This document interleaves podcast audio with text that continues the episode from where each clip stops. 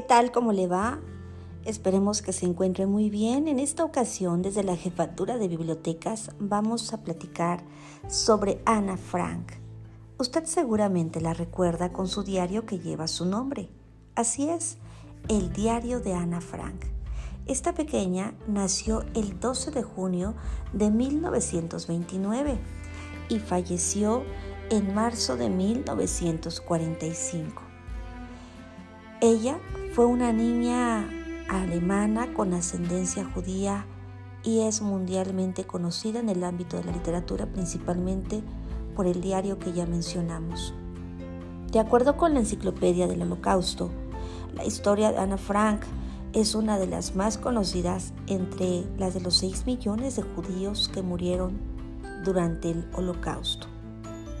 Su obra es el primer contacto que muchas personas tienen con el intento de la Alemania nazi de asesinar a todos los judíos de Europa durante la Segunda Guerra Mundial, cita textual del portal Enciclopedia del Holocausto.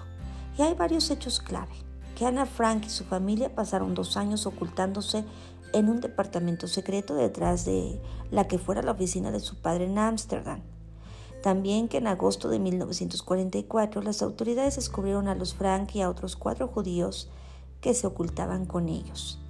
Y el único miembro de la familia Frank que sobrevivió al holocausto fue Otto, el padre de Ana.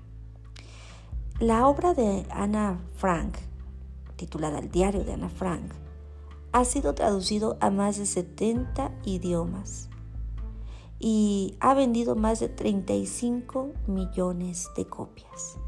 En esta ocasión vamos a leer un pequeño fragmento del diario de Ana Frank. Comenzamos. El viernes desperté yo a las 6.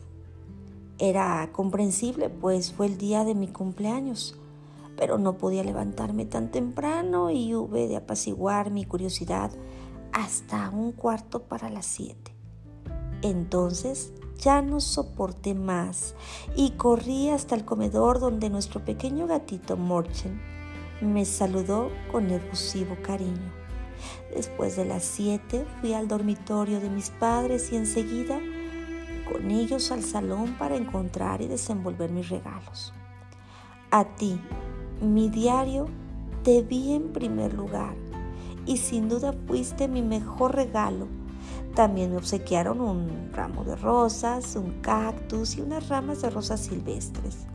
Fueron los primeros saludos del día ya que más tarde habría bastante más.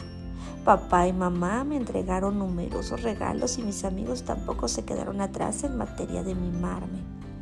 Entre otras cosas, me regalaron un libro titulado Cámara Oscura, un juego de mesa, muchas golosinas, un rompecabezas, un broche, las sagas y leyendas de Holanda de Joseph Cohen, otro libro encantador, las vacaciones de Daisy en la montaña y algún dinero. Con este me compré las leyendas mitológicas griegas y romanas. ¡Fantástico! Enseguida vino Lies y partimos juntas a la escuela. Comencé siguiendo el ritual holandés de obsequiar golosinas a mis maestros y compañeros de clase. Y luego nos pusimos a trabajar. Y basta por hoy. Estoy tan contenta de tenerte. Espero que les haya gustado. Este libro se encuentra en las ocho bibliotecas de Tulancingo. Y también confiamos en que lo disfrute. El diario de Ana Frank. Hasta la próxima.